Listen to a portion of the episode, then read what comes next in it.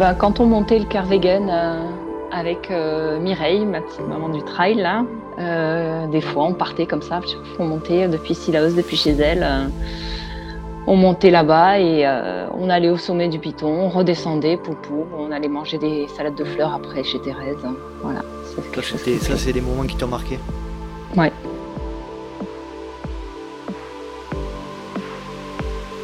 Salut à toutes et à tous, je vous souhaite la bienvenue dans un nouveau numéro du Let's Try Podcast.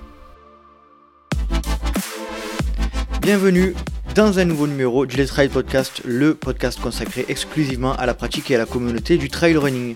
Aujourd'hui, pour un épisode numéro 110, j'ai décidé de faire appel à une invitée qui fait partie des figures historiques du trail running français et international. Et donc, pour une fois, j'ai décidé de ne pas faire une introduction trop longue et nous allons passer tout de suite à la présentation de notre invité du jour.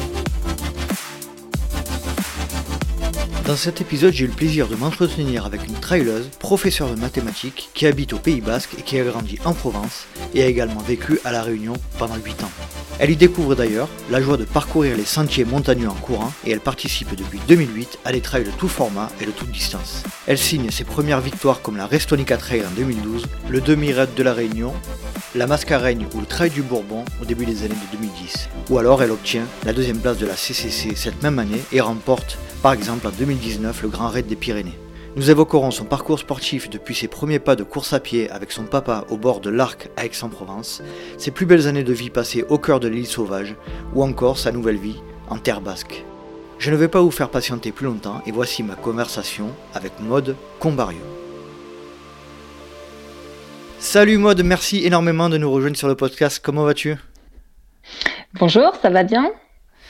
Alors merci, mais ça va, ça va, ça va très bien. Avant de commencer, déjà, je voulais euh, saluer Cécile Lefebvre qui nous a mis en relation et qui m'avait soufflé ton nom euh, lorsque nous avions euh, enregistré un épisode ensemble. Oui, Cécile, c'est de très très bons petits souvenirs, en particulier le lac, le tour du lac, du petit lac autour de chez elle, c'était bien sympa. Mmh. Donc, Maude, est-ce que tu pourrais te présenter en quelques mots pour les auditeurs qui ne te connaissent pas? Alors, euh, Maud Combarieux, j'ai 43 ans, je suis professeure de mathématiques euh, euh, au Pays Basque maintenant. J'enseigne en basque d'ailleurs depuis trois ans. C'est vrai? Oui, j'ai appris, j'ai fait une formation intensive de basque. D'accord. Mon mari est, basque de l'autre côté, côté espagnol. Et, donc j'ai la chance de pouvoir enseigner dans un collège à trois minutes de la maison et en basque, mathématiques en basque. D'accord. Voilà. Euh, et, j'étais à la Réunion avant, et, après, bon, j'ai pas mal de, j'ai pas mal bougé, mais là, ça fait un petit moment maintenant que je suis au Pays Basque. Tu es, euh, tu es où exactement au Pays Basque? Côté français? Euh, Sur la côte, à 500 mètres de la frontière, à Andaï. Andaï, d'accord. J'y étais cet mm. été, c'est génial. j'ai absolument adoré l'état d'esprit et on a passé vraiment un super moment là-bas. C'est une belle région. C'est une très belle région. Ouais, j'ai beaucoup aimé. J'ai cru comprendre que tu étais originaire euh, du sud-est de la France. Est-ce que tu peux euh, nous, dire euh, l'environnement dans lequel tu as grandi, familial, des frères, des sœurs et, l'environnement géographique? Alors, je suis née en effet dans le Vaucluse, à Apt, petit village du 84, et euh, j'ai grandi dans un petit village qui s'appelait le Rustrel. Ah, je connais bien Rustrel. Euh, sur, tu connais certainement le Colorado le provençal. Colorado provençal, magnifique. Voilà, donc euh, gamine, bah, je me promenais, j'allais jouer avec les bergers, je passais mes après-midi, mes soirées à grimper aux arbres, aller jouer dans le Colorado, très proche de la nature. Voilà. et ensuite, bon alors mes parents avaient divorcé quand j'avais deux ans. Et donc j'ai beaucoup bougé parce qu'ils étaient tous les deux militaires. Donc euh, j'étais euh, ben, un petit peu promenée d'un côté et de l'autre. J'étais donc en Nouvelle-Calédonie. J'ai été, euh, j'ai fait passer mon bac en Pologne. J'ai, enfin voilà, j'ai bougé entre 0 et 18 ans 11 fois. J'ai déménagé. Ah oui, une globe trotteuse très jeune. Voilà, c'est ça. Et, et ben, c'est mon père qui m'a fait aimer un peu le sport, l'envie de, de le goût de l'effort et tout ça. Et à 6 ans, euh, je faisais 6 km avec mon père au bord de, du pont de l'Arc que tu connais bien. on en a parlé juste avant. C'est l'endroit où, où, avec mes petits de l'école de trail, je salue Renaud, euh, on, va là-bas pour faire les, petites sorties longues un peu avec. Euh, alors longues, hein, à leur niveau, mais c'est vrai que c'est chouette comme endroit. Ouais, c'est un endroit que j'aimais beaucoup. Et donc euh, à Aix-en-Provence, euh, dans, le Vaucluse, dans la nature, mais aussi un peu partout, à, droite, à gauche, euh, au travers, à travers le monde, c'était quoi le sport pour toi quand tu étais enfant? C'était plus la nature. je faisais du VTT dans les bois. après, j'ai touché pas mal de sports. J'ai fait beaucoup d'équitation, mais c'était pareil. C'était plutôt aller balader avec les chevaux. D'ailleurs, euh, je me faisais des parcours d'entraînement euh, dans la forêt et je me faisais mes obstacles. Enfin bon, voilà, c'était plus euh, proche de la nature. Enfin, ouais, c'était plutôt l'environnement d'être mmh. dans la forêt ou autre qui me plaisait. Tu faisais pas de, sport du style tennis ou athlétisme ou quoi Alors si, mon père a été prof de tennis à un moment, donc j'ai fait mmh. du tennis. Enfin, j'ai vraiment, j'ai fait du judo, j'ai fait du karaté, j'ai fait de la natation, j'ai voilà, je faisais du VTT pour, euh, pour moi. Je continuais à courir euh, à peu près tout le temps, euh, mais pas beaucoup, quoi. Hein, faire juste un petit peu courir. J'ai un peu laissé. après, j'ai un peu tout laissé au fur et à mesure et j'ai gardé quasiment l'équitation seulement jusqu'à jusqu'à mes 18 ans. J'ai fait mes études à Toulouse. D'accord. À Toulouse, donc 18 ans, j'avais ma mère en Djibouti, mon père en Pologne. Voilà, j'ai eu des demi-sœurs, demi-frères, mais j'ai jamais vraiment habité avec eux. Euh, enfin très peu. Euh, et, donc je me suis retrouvée à Toulouse et bon, j'ai acheté un cheval. Euh, voilà, j'étais à fond cheval et j'ai découvert. alors j'ai eu la chance d'être à l'université Paul Sabatier de Toulouse qui a eu un, gros pôle sport. Et, donc j'ai découvert l'escalade et, et, le ski de rando là-bas. D'accord. Donc, en gros, à une vingtaine d'années quoi. Voilà, entre 10, on va dire qu'entre 18, 20 ans et 25 euh, ans, j'ai euh, j'ai fait, euh, je faisais un petit peu des footings dans la semaine pour, pour, pour garder un peu, un peu le cardio. Et puis le week-end, ben, je partais soit grimper, soit faire du ski de rando avec euh, les gens de, là-bas. Tu étais seule à cette période, donc tes parents n'étaient euh, pas avec toi. Euh, c'est assez tôt quand même, 18 ans, pour être seule dans une région qu'on ne connaît pas. Comment ça s'est passé à cette période-là? Tu étais épanouie ou comment c'était? Moi, j'ai adoré. J'ai toujours été, ouais, été, autonome assez jeune et puis c'est une période de ma vie que j'ai beaucoup aimée. Après, j'ai aimé toutes les périodes de ma vie. J'ai qui ont été très très différentes. Pareil, euh, de la même manière, quand j'étais petite et quand j'ai été trimballée à droite à gauche, euh, j'ai vraiment que des bons souvenirs. C'est euh, des moments que j'aimais. Euh, en tant qu'étudiante, c'était super. Euh, il y avait ce pôle sport là qui nous permettait de découvrir des sports que je connaissais absolument pas. Et j'ai découvert en plus, alors j'ai des très très bonnes amies qui est ma seconde famille on est des tiers, on s'appelle les tiers, un tiers, un tiers, un tiers, donc on est une. Mhm. 3 tiers, ça fait 1. Voilà. Et. Euh, et un, bon, professeur de maths. Euh, Exactement. Tout juste. Je ne vais pas commencer à rentrer dans les enfants qui sont des demi, deux tiers, etc., des moyennes, deux, parce que là, voilà. Mais euh, ouais, voilà, j'ai eu ma seconde famille un petit peu à ce moment-là. Donc, ça a été vraiment de très, très belles années euh, étudiantes. Hein, où j'ai pas mal bossé, hein, mais j'ai vécu aussi pas mal de choses superbes, hein, avec le sport aussi. et puis voilà. Donc belles années, euh, la vingtaine à Toulouse, un environnement sportif, tu découvres plein de nouvelles choses. Euh, c'est quoi pour toi le, sport à, cette période-là? Ça fait partie vraiment de ta vie? Tu, tu es dans quel état d'esprit Plutôt? Un, état d'esprit de performance ou juste de découverte? Euh, J'ai toujours été un peu... Enfin, à ce moment-là, en tout cas, ça s'est révélé, j'ai un, un, peu la bougeotte, en fait. J'avais mhm. besoin de Enfin, j'ai toujours eu besoin de faire entrer, euh, on va dire, 10 heures dans 5 heures, quoi. Voilà, c'est possible de faire le maximum de choses. Et donc, c'est une période où euh, c'est vrai que je faisais beaucoup, beaucoup et, euh, et, ça prenait beaucoup de place. Le sport prenait beaucoup de place sur toutes ses formes, mais ouais, j'avais besoin de ça. En parallèle, tu, tu démarres tu, au niveau formation scolaire, tu, tu, tu es à la fac, tu veux, tu veux déjà, tu sais déjà que tu veux être prof de, prof de maths? Oui, Oui, ça, depuis la troisième, je sais que je vais faire prof de matin. Je suis retournée voir mon prof de maths pour lui dire une année. C'est vrai, il était content du coup? Il a dit oui, oui, oui, vous me mettez beaucoup de choses sur la, sur la conscience. non, non, mais euh, voilà. Donc, euh, depuis la troisième, je sais que hum, je voulais faire prof de maths. Après, euh, j'ai fait donc DUG, licence, maîtrise à l'époque, c'était ça, c'était pas le mhm. master. voilà, et puis j'ai continué après. bon, j'ai fait des prépas à grec, j'ai fait un DEA. Mais tout en sachant que ce que je voulais, ouais, c'était être prof. Mm. Premier pas de, dans, cette activité professionnelle, tu l'es, tu l'es fait où euh, À Toulouse ou euh, tu es obligé de quitter la région? Alors, c'est un peu particulier. En fait, euh, donc j'ai fait six ans d'études, on va dire, donc deux ans de prépa à Greg. Et en fait, avec mes amis, on est parti en Italie se faire une session grimpe de 15 jours. et au retour, j'ai eu un très très grave accident. Ouais. Euh, avec eux. Donc, on a fait des taux euh, sur l'autoroute, on allait un peu vite. Hein. Moi, j'étais à l'arrière, donc euh, voilà. deux fractures cervicales, donc ah C4 et C6, dans un petit hôpital de campagne. Enfin bon, voilà, c'était quand même très particulier. Ça a été un moment très dur. Donc, euh, je suis allée à, j'étais rapatriée au bout de trois jours. Ils voulaient pas me bouger. Je suis allée à Marseille. Voilà, bref. Euh, finalement, j'ai une plaque entre C4 et C5. Ils comprennent pas comment je suis pas, j'ai pas été euh, tétraplégique en fait. D'accord. et ils espéraient qu'un ponté se fasse entre C6 et C7, et c'est ce qui s'est fait. Donc en fait, voilà, j'ai une, belle petite trace, enfin bon, qu'on voit pas si on la regarde pas, on le sait pas, personne le sait en général. Mmh. Et mais bon, une petite trace dans la tête, qui ça m'a laissé une petite trace dans la tête. Donc euh, j'ai porté un corset pendant six mois, une minerve pendant encore six mois de plus. Et en fait, à ce moment-là, donc je devais rentrer. Euh, donc j'avais eu mon concours du CAPES pour être enseignant et j'avais demandé une année de report pour faire mon DEA.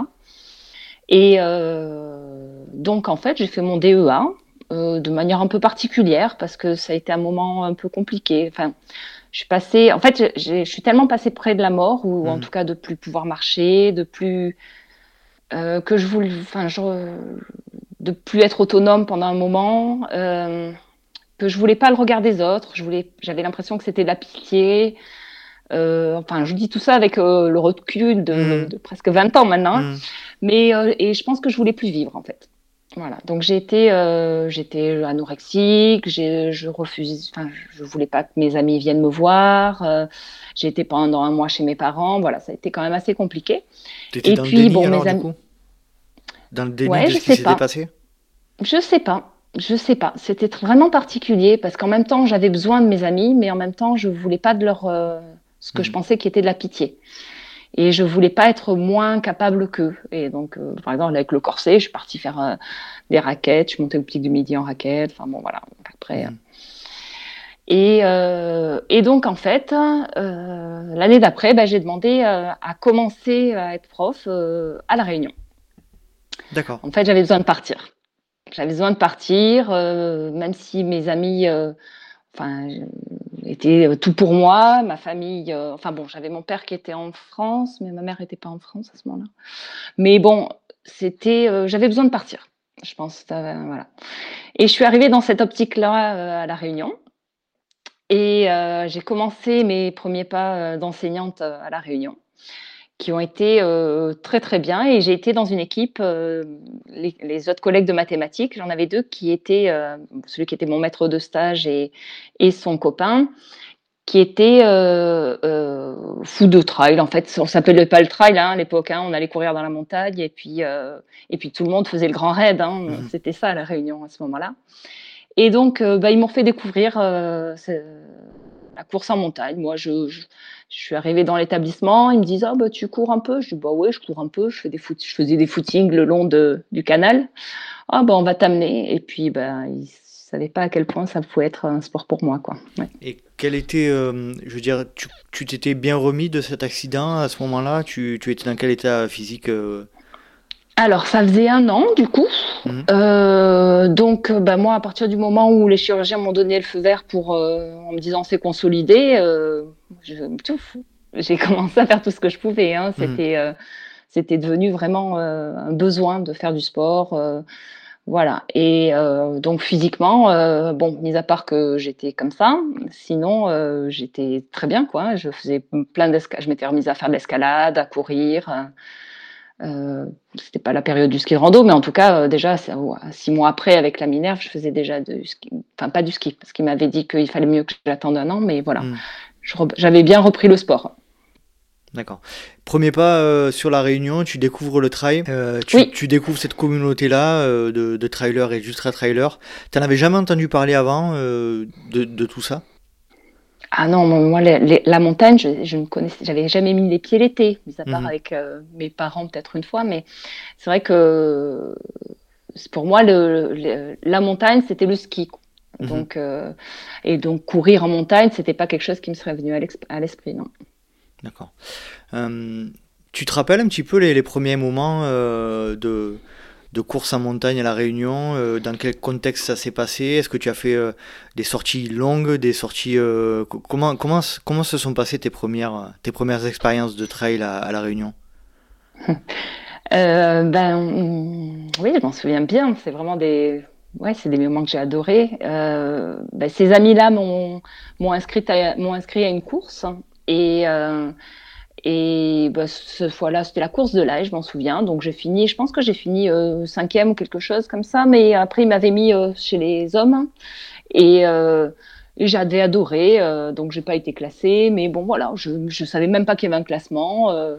J'avais vu les gens arriver sur le podium. Ah, bah, c'est chouette. Et voilà. Et la seconde course où ils m'ont inscrit, parce qu'ils ont passé un moment à m'inscrire, et ben, je l'ai gagnée. Donc, euh, avait une, il fallait monter les, les Macs euh, et ensuite une descente. Et là, euh, bah, moi, j'adore les descentes. C'est l'endroit où je me fais plaisir. Et donc, je suis descendue à fond et je suis arrivée première dans un vieux short, un t-shirt en coton, moitié débraillé.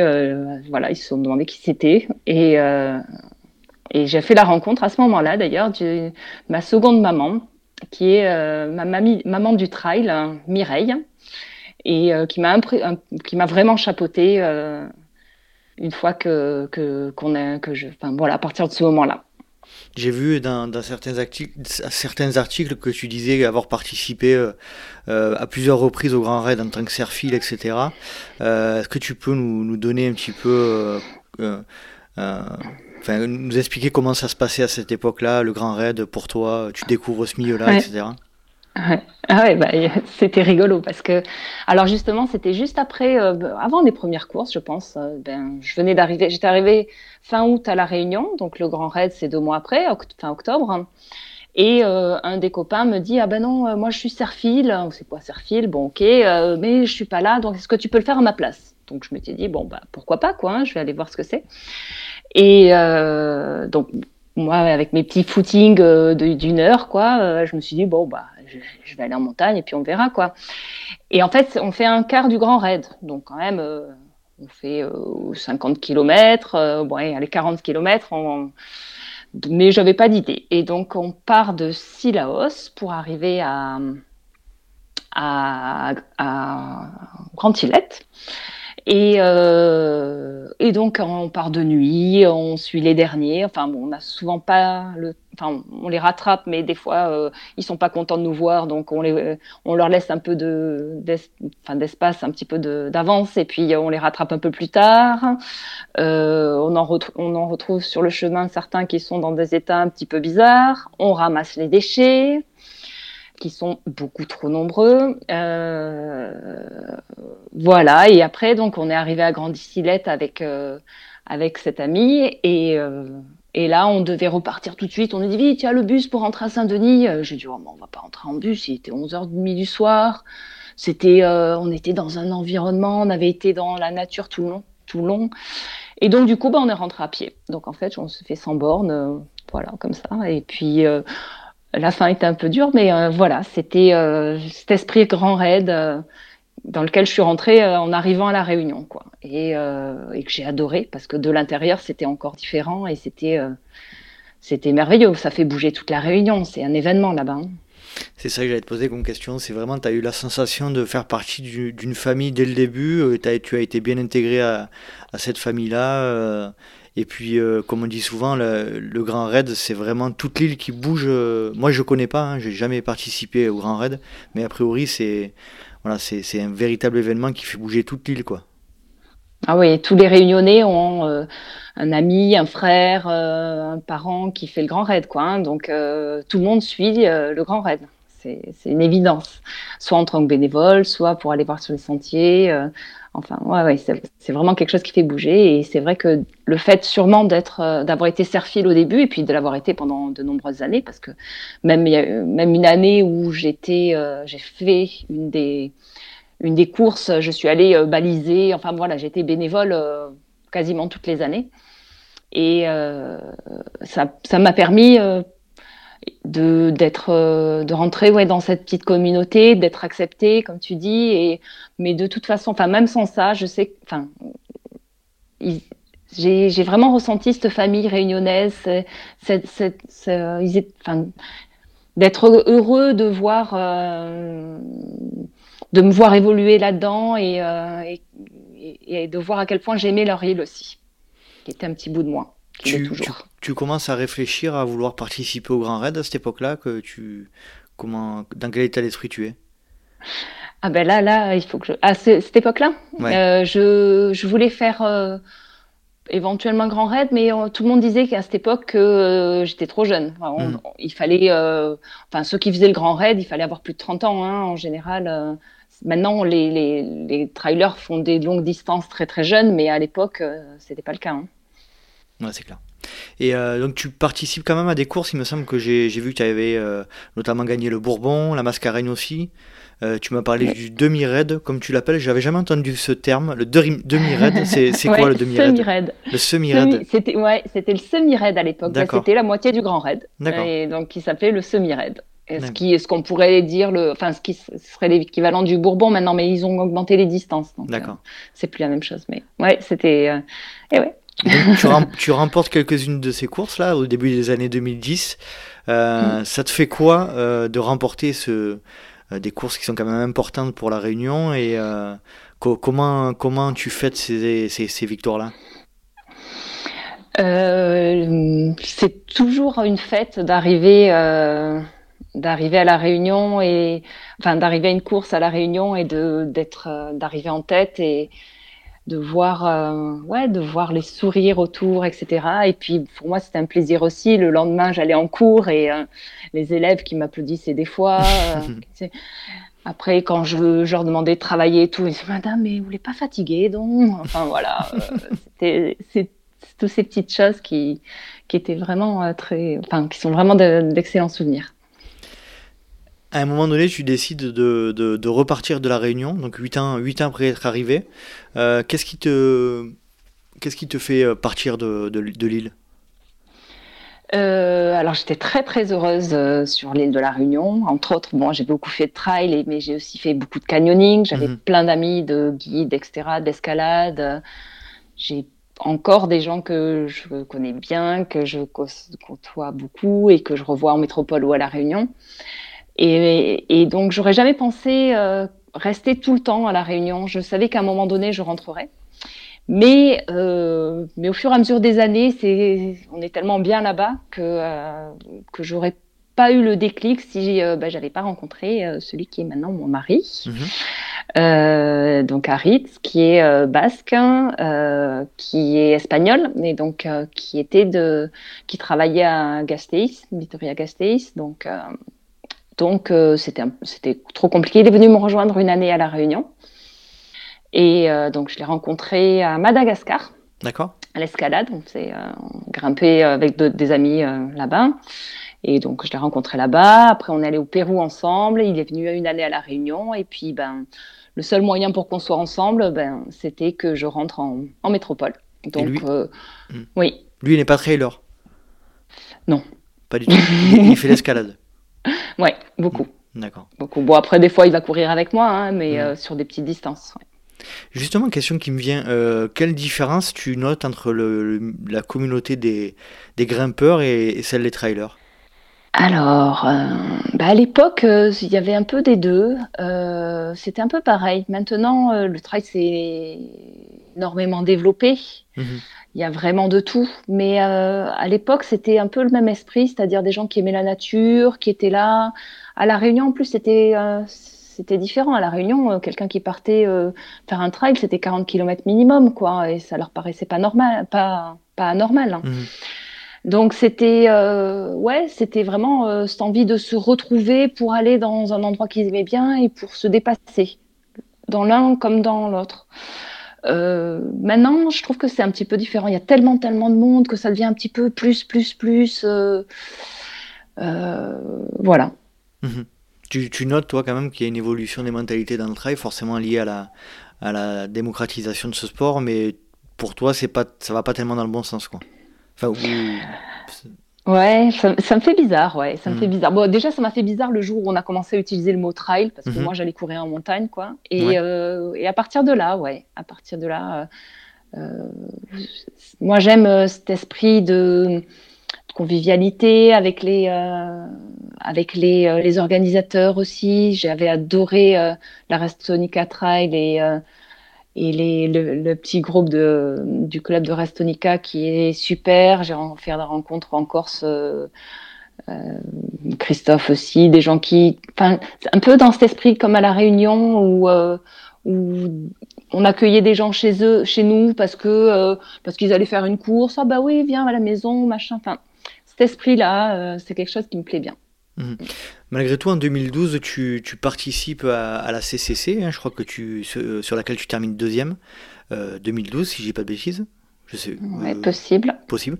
Euh, tu, participes donc à des, plus gros événements. Bon, à l'époque, 2012, c'était quand même pas ce qu'est ce aujourd'hui l'UTMB, mais mmh.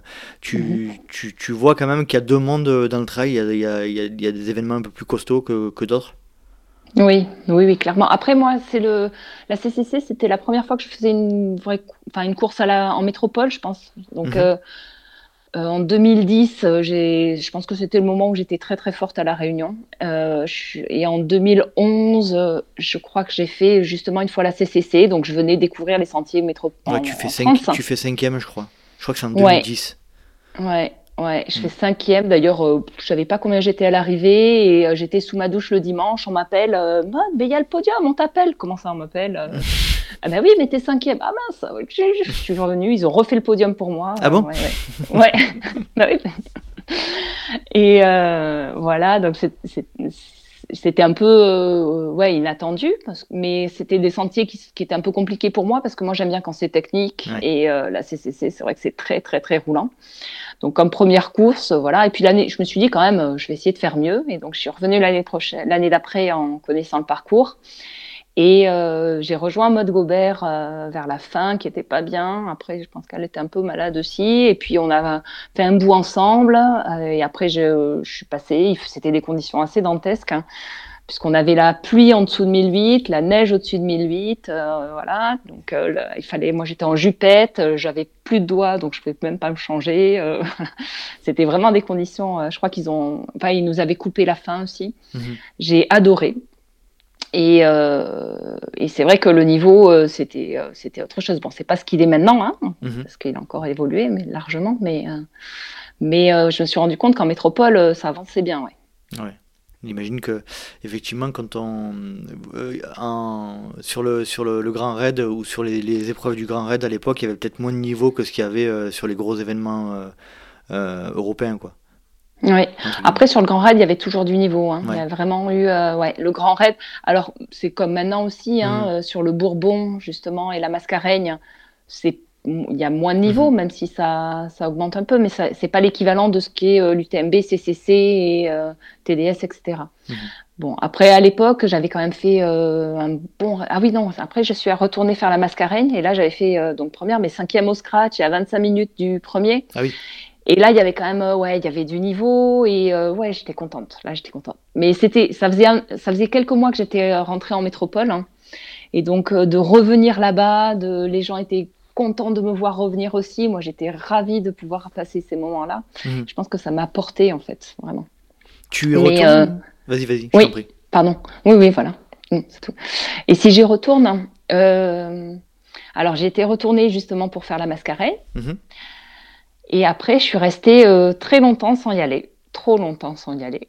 Et j'ai été invitée à aller faire avec Julien Chaurier le C2 Summit, un petit défi là. Ouais qui a été euh, bon alors j'étais pas forcément bien entraînée pour mais ça a été euh, super expérience ça a été euh, génial pour moi j'ai passé cinq jours là-bas six jours donc c'était express mais j'ai dit ça fait trop longtemps que je suis pas revenue là il faut pas que je laisse passer autant de temps ça mhm. fait cinq six ans que je n'étais pas retournée du coup 6 ou 8, je sais plus. Enfin bon, ça faisait trop longtemps, quoi qu'il en soit, donc j'en pleurais.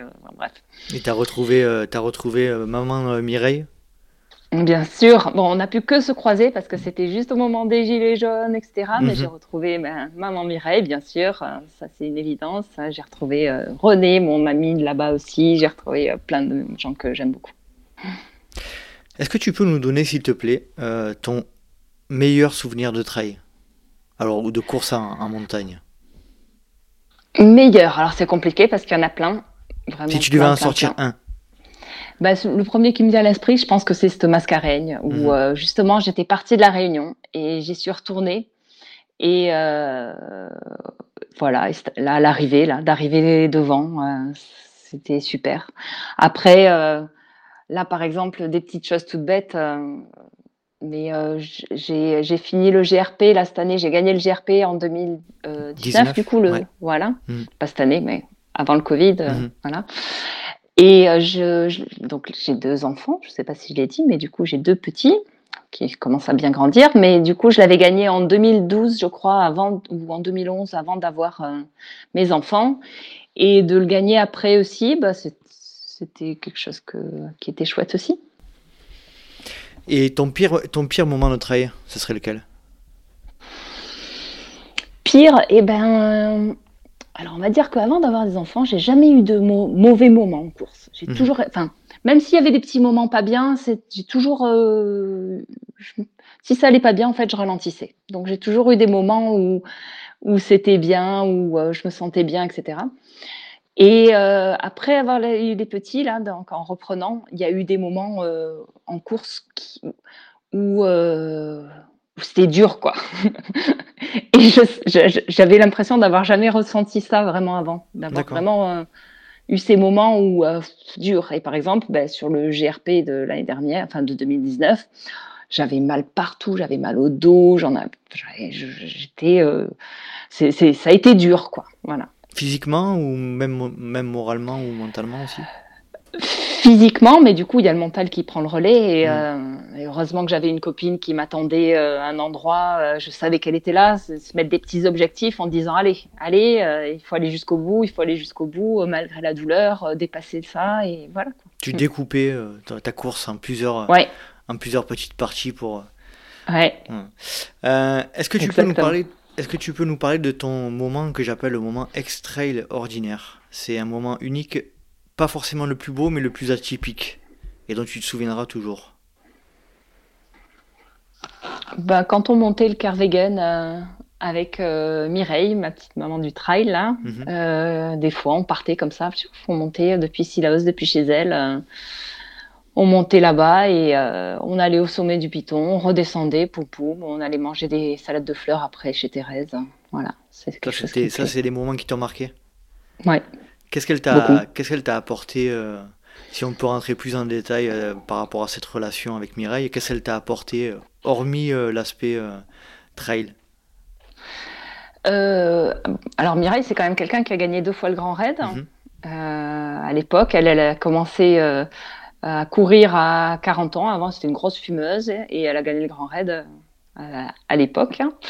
Et bah, Mireille, c'était, ma seconde maison en fait. Hein. J'allais là-bas. Euh, euh, on se faisait, elle faisait des caries, le, piment, euh, le piment moment.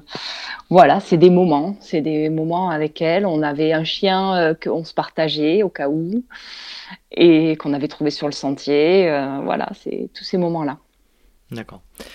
Comment tu pratiques aujourd'hui mode euh, le, la course en montagne ou le trail, euh, en ce qui concerne la fréquence, les formats, la distance, euh, tu t'entraînes combien de fois par semaine?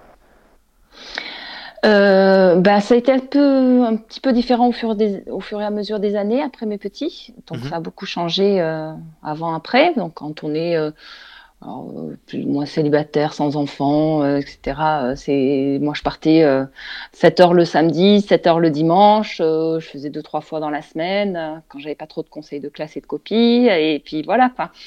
Et euh, bah, après après mes deux enfants, que j'ai fait un peu d'affilée, euh, j'ai eu mes enfants à 36 et 37 ans. Euh, et ben j'ai, euh, je, alors j'ai voulu reprendre quand même. Donc entre les deux, j'ai repris un peu, mais très peu. Et ensuite j'ai repris, mais j'ai voulu reprendre un peu plus doucement, ben, pour différentes raisons. Déjà parce que je voulais passer du temps avec eux et euh, profiter d'eux, euh, faire des choses avec eux, donc les amener aussi en montagne, en dans la nature, etc. Et donc, euh, on va dire que j'ai repris avec deux, trois fois par semaine. Euh, et ensuite, euh, bon, maintenant ils ont 5 ans et demi et 7 ans, donc on peut dire que maintenant, ce que j'ai essayé de réaugmenter un petit peu, Mhm. et donc je suis à euh, 5 fois par semaine. Alors après, euh, il y a des semaines où plus ou moins, mais euh, voilà, ça, on va dire en moyenne 5 fois en essayant aussi de faire de la natation, alors ou bien à la place ou bien, ou bien en plus. Euh, des fois, je vais faire de l'escalade. Euh, là, je vais faire du ski, ski de rando en ce moment. Mais voilà, on peut dire qu'en gros, c'est euh, 4-5 fois par semaine. Euh, et j'essaye depuis, euh, alors avant ce que je faisais pas du tout, mais de faire un peu de, de plat et de vitesse, de temps, une fois par semaine. J'ai vu que tu Voilà. avais euh, sur, euh, sur les différentes courses que tu as fait récemment, là, euh, depuis notamment que tu es en Pays Basque, tu as quand même écumé pas mal de, de courses de la région. Oui. quel est ton ressenti par rapport aux courses qui sont proposées en Pays Basque en ce qui concerne les paysages tout d'abord et puis, en puis- et puis ensuite l'ambiance? Ah ben moi j'adore, hein. J'adore. ça reste très familial, très convivial. On se prend une petite bière tous ensemble après. Bon, comme ça allait dans pas mal d'autres euh, courses aussi finalement. Mais euh, ça, euh, après le, le Pays Basque. hein, alors tu y es allé il y a pas longtemps. Du, du coup, tu as pu voir que c'est quand même une communauté aussi. Mhm. C'est des gens qui aiment euh, leur pays, qui aiment euh, la langue quand ils euh, quand c'est quand ils l'ont. Mais sinon, en tout cas, c'est vraiment des valeurs, c'est vraiment une culture, c'est euh, et donc ils se re- ils se rallient autour de ça. Et Mhm. on le ressent sur les courses. Il y a les drapeaux basques, il y a euh, il y a souvent quelqu'un qui parle basque, euh, les speakers qui parlent basque. euh, voilà, c'est euh, ça reste euh, euh, ça reste basque quoi. Et On donc peut, ça, ça on me plaît. peut, on peut comparer souvent avec la Corse, hein, il me semble, en termes d'état Oui. d'esprit. C'est un peu, Oui. c'est un peu ce qu'on retrouve aussi. Ouais. Ben moi, j'ai, ça m'a, j'ai pas été finalement trop euh, dépaysée de la Réunion euh, Mhm. au Pays Basque parce que la Réunion, c'est vraiment aussi c'est pareil, c'est une île, c'est, euh, on est fier d'être réunionnais, on est fier d'habiter là-bas. Ben, le Pays Basque, c'est un peu pareil. Mhm. C'est aussi tropical d'ailleurs. Il y a la mer, il y a la montagne. euh, voilà, il y a des degrés, en, quelques degrés en moins, mais si- sinon, c'est, c'est, c'est assez ressemblant. On voit, on voit notamment sur la Skyrun là, des, des ambiances extraordinaires après les courses notamment. Est-ce que c'est le cas dans, dans tous les, toutes les courses de la région ou c'est vraiment lié euh, qu'à la Skyrun? Alors, c'est pas à ce point dans la région euh, nord, c'est-à-dire parce que le Pays Basque, il y a une partie française nord et une partie euh, espagnole sud, donc Iparralde et Goalde. Et du coup, euh, euh, au sud, Pays Basque espagnol, l'ambiance est, euh, est assez similaire à la Skyrun. Mhm. Et côté français, justement, Nicolas euh, d'Armagnac, il a Nicolas. voulu, euh, il a voulu euh, créer, recréer cette ambiance qui est, par exemple, sur la Zegama. Mhm. Et bah, il y a bien réussi. hein. Mm. Ouais, Donc, euh, c'est pas à ce point. Ouais, ouais. Mais parce que tu dis euh, après course, mais pendant la course Pendant aussi. la hein. course aussi, ouais, il y a les images aussi. hein. Ouais, c'est clair, c'est clair. On Il y a des preuves. on L'après-course, il n'y a pas, pas trop de preuves, mais pendant Mm. la course, il y a des preuves. On voit des images exceptionnelles de la Skyrun, effectivement. Ouais. Euh, et donc, tu disais que ça, ça, ouais, ça, ça découle au plus, plus de, de, de l'état d'esprit espagnol, quoi. Oui, Mm. mais euh, bon, on espère quand même que ça, ça vienne gratter un peu côté français. Quelle particularité tu y trouves, toi, euh, en, en ce qui concerne les épreuves de trail en, euh, au Pays Basque, hormis, euh, hormis la- l'ambiance? Et le fait que le, et le fait que ce soit assez euh, euh, basque, euh, comment dire, que, que les Basques soient fiers de leur, de leur, de leur territoire. bah, ils sont fiers de leur montagne hein, mmh. aussi, hein, les montagnes basques et tout ça. Et après, moi, j'aime beaucoup le terrain. Il y a des parties, alors sur la Skyrun en particulier, il, a trouvé, Nicolas, les, sentiers les plus escarpés hein, de, du, du, coin. Mais sinon, quand on rentre un petit peu aussi à l'intérieur, c'est vrai que c'est des. Alors, c'est pas aussi escarpé qu'à La Réunion, mais ça, reste, ça reste sympathique, ça reste très sauvage. alors, j'ai fait l'été dernier le, le, trail de Bidaraï, alors qui, est, qui était que en 21 cette année, mais normalement, c'est le marathon de Bidaraï. C'est une course que j'adore j'adore vraiment, vraiment. Et donc, euh, pareil, j'étais tellement heureuse d'arriver en tête sur cette course-là cette année. C'est euh, très sauvage. Euh, il y a des vautours autour des falaises. Enfin, voilà, ça reste quelque chose d'assez exceptionnel, oui. Belle, belle région de trail, le Pays Basque. Hein. On, en parle, peu, mais... Oui, et en plus, quand il y a des courses sur la, proche de la, de la côte, on peut mm. aller faire un plouf après. En plus, c'est ça qui est chouette. C'est un peu comme chez nous, dans le sud-est, c'est pareil. Alors, il y a, y a des, belles, il y a des belles, belles épreuves aussi dans le sud. Je crois que tu as couru le trail de la Sainte-Victoire, il me semble aussi. Oui, j'ai couru le trail de la Sainte-Victoire et j'ai cru que j'étais asthmatique, mais non, j'ai été enceinte de ma fille. C'est vrai? Ouais. ouais, j'ai pas compris. Je suis arrivée, je fais, oh, mais quand même, j'ai plus d'air, euh, j'arrive pas. Et puis en fait, j'étais enceinte d'un mois et demi de ma fille. Donc voilà, c'est me pomper un peu l'air dont j'avais besoin. Euh, tu, tu, as quand même beaucoup, euh, on va dire, euh, bourlingué hein, en ce qui concerne le trail. Euh, tu es allé un peu à droite, à gauche. Tu pas fait trop d'étrangers, États-Unis, tout ça Non? Je crois pas. Alors, je suis allée au Népal. Au Népal, ouais. Super. c'est pour ça que c'est des souvenirs magiques un petit peu tout, au long de ma vie, mais euh, j'étais au Népal. Bah, je crois que c'était en 2012 ou 2013. En fait, j'ai pris un mi-temps annualisé. Sur le mandala, je crois. Si j'ai vu. Et voilà, je suis allée au mandala. Mhm. Et euh, on a fait, euh, je sais plus, 350 km en 7 jours ou un truc comme ça. Et donc, c'était une course par étapes. Euh, c'était euh, sublime, sublime. On passait dans les villages, on allait, on faisait notre marathon, on va dire, le matin et euh, on démarrait très tôt. On arrivait, et puis on mangeait dans le village. Après, on se retrouvait le soir, et puis voilà, on allait d'un endroit à l'autre. C'était, c'était vraiment magique. Mhm. Marfa, enfin voilà, j'ai vraiment des très très bons souvenirs. Après, je suis allée en Guadeloupe aussi faire, je sais plus si c'était le Guadarun, non, je sais plus quelle course c'était, mais j'étais allée, je suis allée en Guadeloupe aussi, ouais. J'ai habité là-bas aussi en Guadeloupe, mais là, j'y suis allée euh, plus tard euh, pour faire un trail. Euh, j'avais beaucoup aimé aussi la soufrière. voilà. Et après, bah, Réunion, j'ai beaucoup été en Afrique du Sud et à Madagascar, mais j'ai pas fait de trail là-bas. Mhm. Habitant la Réunion, c'est à côté. Mhm. D'accord. Bon, une belle, une belle vision quand même de, bah, de tout ce qui est, de tout ce qui est trail Mm. Euh, en, métropole aussi, euh, beaucoup, euh, j'ai l'impression. mais beaucoup ces dernières années sur le Pays Basque notamment. Ouais. Mode, comment tu vois l'avenir de ta pratique personnelle en ce qui concerne les distances, les formats de course? Tu, tu es plutôt aujourd'hui sur des, des, des formes. Alors, ce qui est bizarre quand on. Pas bizarre, mais ce qui est étonnant quand on regarde tes résultats de course, c'est qu'on voit que tu, tu, te, tu t'inscris sur des courses de vraiment tous les formats. On peut aller du, de, l'ultra jusqu'à des courses très très courtes. Tu as toujours fonctionné comme ça? Ouais, ça c'est un peu comme mon entraînement, c'est à l'envie. Mmh. Ouais, au feeling. je me dis, allez hop, tiens, pouf, ah ouais, ça c'est pas mal. Et puis voilà, bon, j'essaye de, de, Puis j'aime bien varier en fait. Euh, je pense que le fait de faire des courtes, ça aide les longues, et de faire des longues, ça aide les courtes. Ben oui. Mmh. Et de la même manière que l'escalade euh, aide dans ma pratique du trail aussi. Mhm. Le contraire n'est pas pour autant vrai, hein, par contre, hein, parce que voilà. Mais, euh, mais euh, alors bon, j'ai repris le, la course. Enfin, on va dire qu'un peu l'excuse de reprendre la course après mes enfants, c'était que je voulais terminer une fois le Grand Raid de la Réunion. D'accord. Et donc je m'étais dit 2020 ou 2021. Voilà, parce que je voulais me laisser le temps euh, de reprendre, d'allonger les distances, etc. Et euh, bon, bah, le Covid étant passé par là, 2020, c'était pas la peine. Et 2021, et eh ben, c'était tellement euh, aléatoire, on savait pas du tout. Et pour moi, c'est quand même une grosse organisation, autant au point de vue du travail, au point de vue des enfants, etc.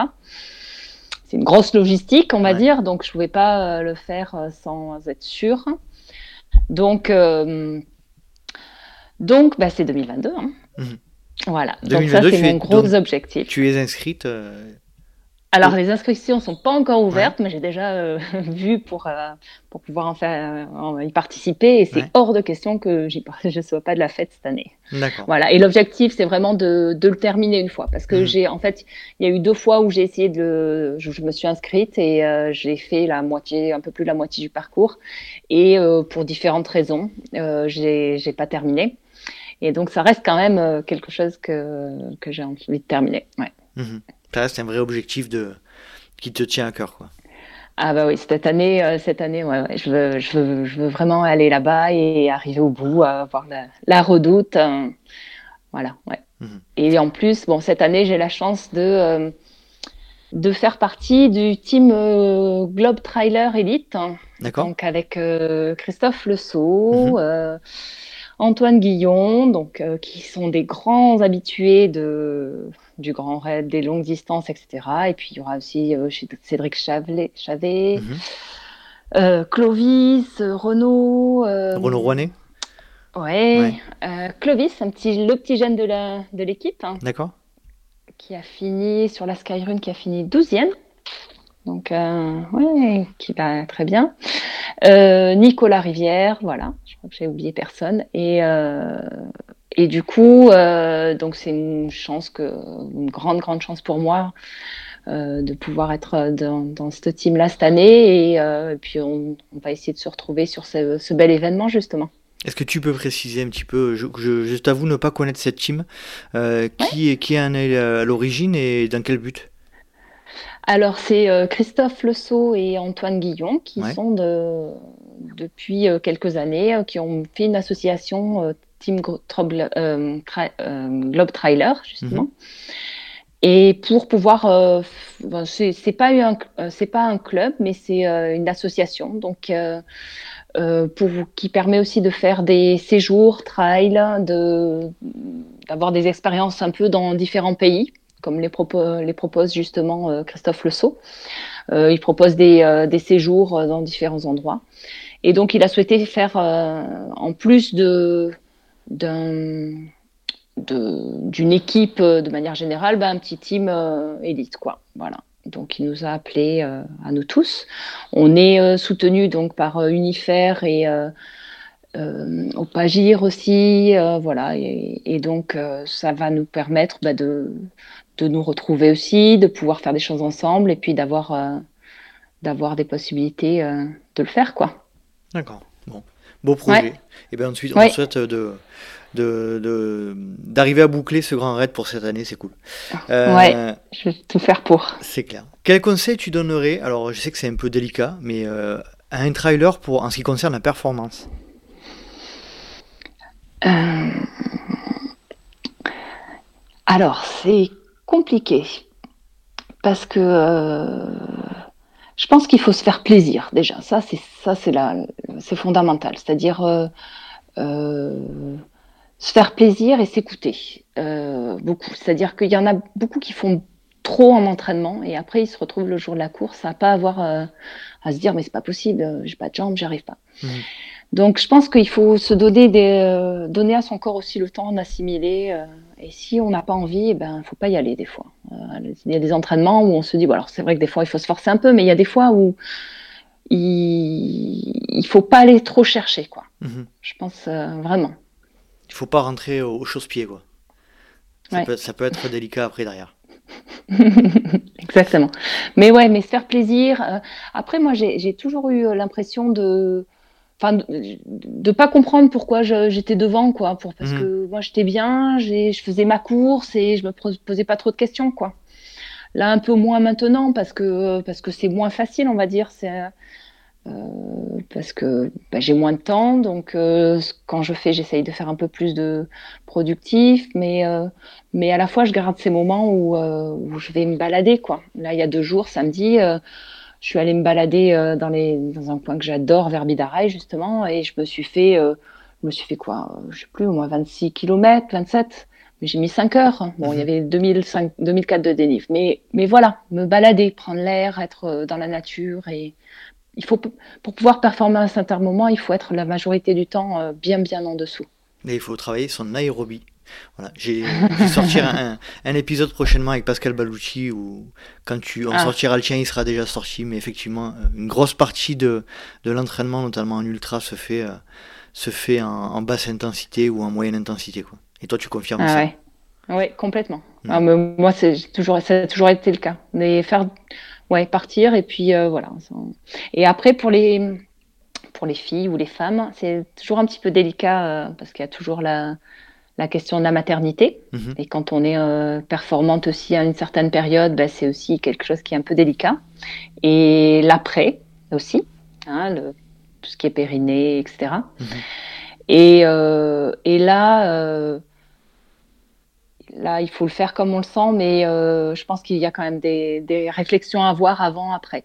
Moi, je sais que j'ai fait mes enfants tard parce que, bah, que j'étais aussi un peu dans un engrenage et, euh, j'étais bien, j'étais en forme, euh, j'avais, les, les trials se su- succèdent, les saisons se succèdent, on a l'impression qu'il va y en avoir à l'infini. Et puis, euh, et puis en fait, non, quoi, hein, le- les, années tournent. Et donc, j'ai un peu repoussé le fait d'être maman.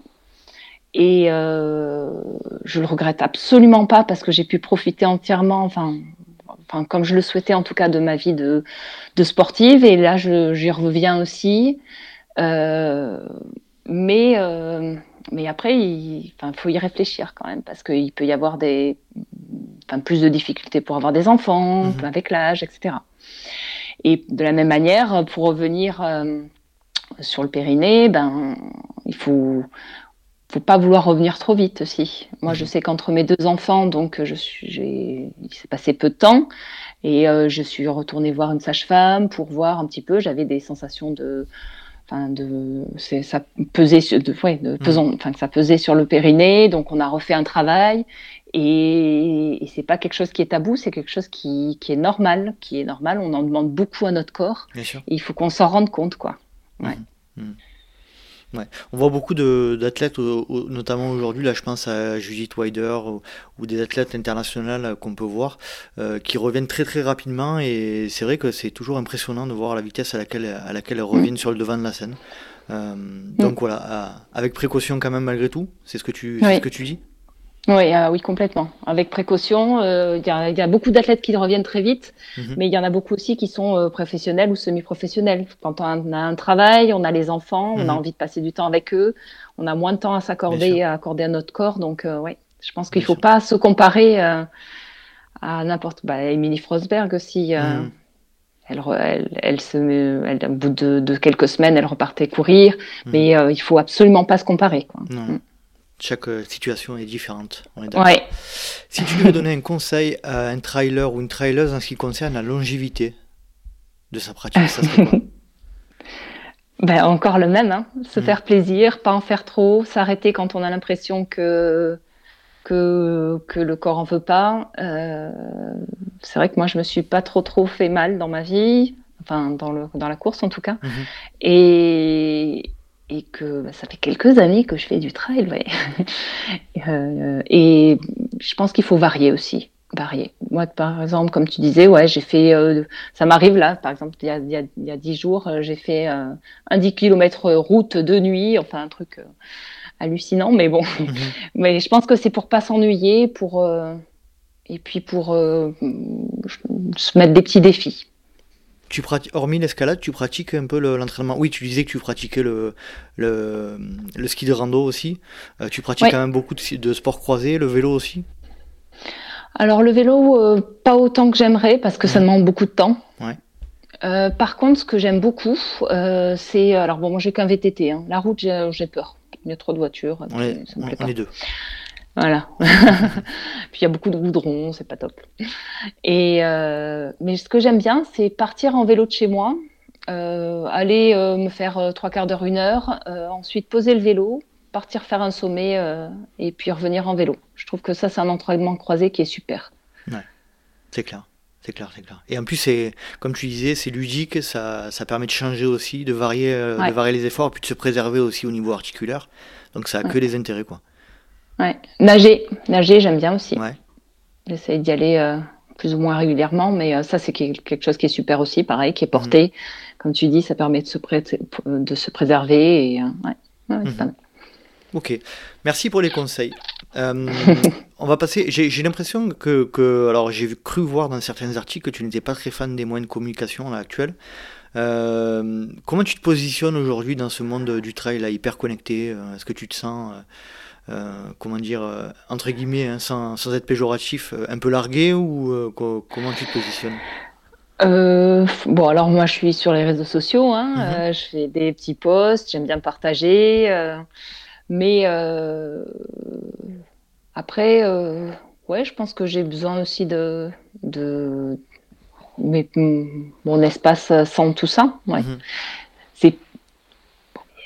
C'était pas mieux avant, hein, c'est différent. Hein, mais mais ouais, ouais, ces petits moments. Après, euh, je trouve que c'est génial de pouvoir communiquer, de pouvoir voir ce qui se passe partout, de pouvoir voir. Euh, enfin, c'est merveilleux. Hein, donc, mm. il faut pas du tout, du tout aller contre, je pense. Mais je, te dis ça alors euh, juste par rapport au fait que j'ai vu que tu avais pas de télé, tu avais pas de télé donc bon c'est un peu moins c'est un peu c'est un peu moins le cas aujourd'hui hein. il y a il il y a plein de gens qui n'ont pas de télé mais c'est vrai que moi quand j'étais jeune à l'époque si on disait qu'on n'avait pas de télé on nous regardait avec des grands yeux écarquillés. Oui ça, c'est vrai. Mais j'ai jamais voulu avoir de télé parce que je trouve que c'est un piège. Mhm. Et euh, ça rend pas bien dans notre maison. En plus, il n'y a pas trop la place. On n'a pas envie d'en faire la place. C'est très bien pour les enfants parce que nous, ils regardent euh, des trucs euh, une fois par mois et ils n'y mhm. pensent pas parce que soit ils sont en train de jouer dehors, dedans. Voilà. Donc, je trouve que pour les enfants, de ne pas avoir de télé, c'est génial. Ça ne veut pas dire qu'on n'a pas d'ordi, comme tu dis et qu'on ne peut pas euh, leur mettre mm. quelque chose quand c'est nécessaire ou nous regarder. Mm. Après, je trouve que c'est un peu un piège aussi parce que tu, en tant que personne, en fait, euh, tu, enfin, pas pour les enfants, je veux dire, en tant qu'adulte, euh, c'est que tu finis par regarder un peu toujours les mêmes choses. Mm-hmm.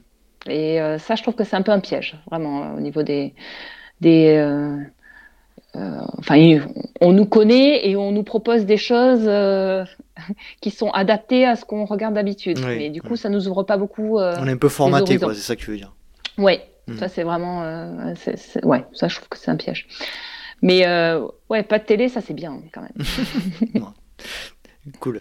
Euh, est-ce que tu peux nous parler de ton positionnement par rapport à l'arrivée des nouveaux circuits privés Là, on, pense à l'UTMB World Series, au Golden Trail Series, euh, mm. voilà, tous ces, tous ces différents circuits. Euh, qu'est-ce que tu, qu'est-ce que tu en penses Voilà, comment, comment tu te positionnes là aussi? Ouais, et puis il y a tout le circuit de la fédération, la, la fédération d'athlétisme. Hein. Moi, je pense que c'est un tournant qui a été très mal pris à un moment donné, où le trail, on ne sait pas enfin, personne n'a récupéré, tout le monde a voulu récupérer le trail quand ça, enfin, la fédération n'a pas trop voulu un moment où ça a commencé, et puis après, ils ont voulu euh, le récupérer euh, parce qu'ils ont vu que ça allait beaucoup mieux. Et du coup, ben, puisqu'elle n'a pas, pris sa place à ce moment-là, et ben, il y a plein, plein, plein de, de, de, privés, comme tu disais, qui l'ont récupéré, quoi. Donc, euh, en Espagne, c'est la fédération de montagne, par exemple, qui s'occupe du trail. Sur tous les événements? Et, euh, ben après, bon, sur la plupart des événements, en tout cas, mhm. il ne faut pas être licencié d'athlétisme pour pouvoir participer. Il y a une fédération, à part entière. Euh, montagne, non, de montagne, fédération de montagne. D'accord. Comme nous, la FFME, mhm. Fédération française de montagne et d'escalade, je crois. L'équivalent. Donc le trail ben, fait partie de, exclusivement de, des sports euh, de, montagne, quoi. Voilà, bon alors exclusivement plus ou moins, parce que mm. bon, Salomon prend une grande place avec euh, les Golden Trail Series, mm. par exemple, donc qui est mon, enfin c'est un circuit mondial, etc. Mais après, c'est vrai qu'on a du mal à s'y retrouver. Mm. Bon, euh, après, ça permet aussi d'ouvrir un petit peu les horizons et par exemple, bah, les, Golden Trail, ça reste des choses quand même qui sont assez techniques. Euh, la fédération a voulu, française a voulu plutôt garder des, un esprit roulant. Euh, voilà, ça permet aussi à chaque, euh, à chaque coureur d'aller dans ce qu'il a envie de faire ou, de varier. Mais euh, après, bon, de toute façon, hein, on savait bien qu'on allait y venir aussi. Il y a de plus en plus d'argent, donc l'UTMB, bon, on a toujours su que c'était une grosse machine, et ben, il continue cette lancée en fait, hein, cette expansion toi, comment tu te positionnes? Tu, tu, trouves, tu, tu, tu, trouves ça bien ou ça te, gêne? Ça me gêne un peu. Mhm. Mais voilà, après, ça n'empêche pas que les courses soient belles. Euh, mais euh, ouais, ça me gêne un peu.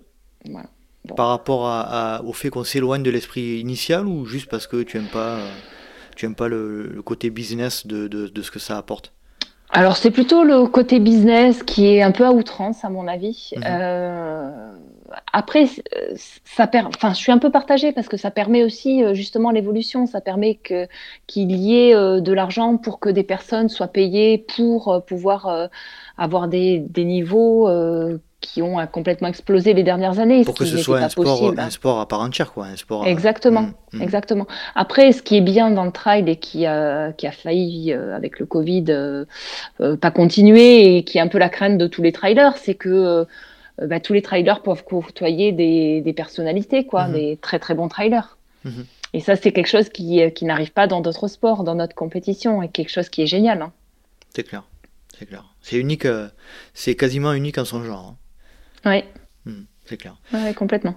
Bon, Maud, merci beaucoup. Est-ce que tu as un dernier sujet à, à évoquer? Avant de, avant Je crois qu'on a bien fait le tour. Hein. Ouais, on a parlé de Je pas mal de qu'on a choses. bien hein. fait le tour. Ouais. Et est-ce que tu pourrais me conseiller euh, un ou une invitée de préférence dans, pour, pour intervenir dans le podcast? Hum, ouais, je peux te conseiller. Alors, laisse-moi réfléchir euh, très vite fait. Si tu l'as pas encore interrogé, Fiona Porte, c'est un petit, un sacré personnage. Je l'ai Non, rencontré je- à la Réunion. Je l'ai pas encore, euh, je l'ai Ah. pas encore interviewée. Bon, ben, je l'ai rencontrée à la Réunion il y a Ouais. 10 ans, un peu plus de 10 ans. Elle avait 10 ans moins que moi, donc Ouais. je l'appelais la petite. Tu pourras lui redire. Et puis, euh, on a vécu quelques petites choses et c'est quelqu'un que j'aime bien. Allez, je note ça et puis je, je prendrai contact avec elle de ta part si c'est possible. Ouais, avec plaisir. On va passer aux questions rapides. Alors, c'est des réponses courtes et sans argument. Est-ce que tu es prête? Prête. Ton plat favori après la course Euh, carré poulet. Ah bah évidemment. Ah ben, en même temps, Boisson favorite après la course de l'eau pétillante. De l'eau pétillante. Et après une bière. Et après une bière, évidemment. Dans- toujours dans ce sens-là. Ouais, ouais, il vaut mieux. Tu es plutôt gel, bar, les deux ou aucun des deux? Aucun des deux. D'accord. Moi, je, suis amande, Ouais. d'amande et, et nature, un peu plus naturel. D'accord. Tu préfères euh, une grosse rafale de vent ou une grosse averse de pluie? Grosse averse de pluie. Tu préfères les racines ou le verglas? Racine, Tu préfères courir le matin, le midi ou le soir? Matin, Quand tu cours, tu es plutôt podcast, musique ou euh, le bruit de la nature? Nature, Et attention, tu préfères courir à Mafat, sur la Seine Victoire ou sur la Rune? Ma fat. Ah, Sans hésitation, ça m'étonne pas non plus. Mode, merci énormément pour ces un petit peu plus d'une heure passée ensemble, c'était chouette. Et euh, merci de nous avoir partagé, partagé toute ton expérience sur le, sur Eh ben, merci beaucoup à toi euh, pour cette expérience aussi. Et, puis, et on te moi. souhaite une bonne diagonale alors l'année prochaine, enfin cette année. moins. Et puis, que tu- bien. que tu- on te souhaite d'arriver à la boucler et que, voilà, que tu puisses Ouais. atteindre cet objectif-là. Merci beaucoup. Merci beaucoup Maud, passe une bonne soirée et à très bientôt. À très bientôt. Salut Au revoir. Et voilà, cet épisode est à présent terminé. J'espère que vous avez apprécié la compagnie de Mode comme Mario, que je remercie de nouveau pour le temps qu'elle nous a accordé. Si vous souhaitez retrouver le Let's Try podcast sur les réseaux sociaux, rien de plus simple, rendez-vous sur Let's Try le podcast sur Facebook ou Instagram. Vous pouvez également me rejoindre sur LinkedIn ou Strava à Nicolas Guilleneuf et également faire partie de la tribu des Patreons sur Strava ou encore nous rejoindre sur patreon.com slash Let's Try le podcast. J'espère vous retrouver pour un prochain numéro du LTP. Et d'ici là, n'oubliez pas, si vous pensez que c'est impossible, faites-le pour vous prouver que vous aviez tort. Salut, salut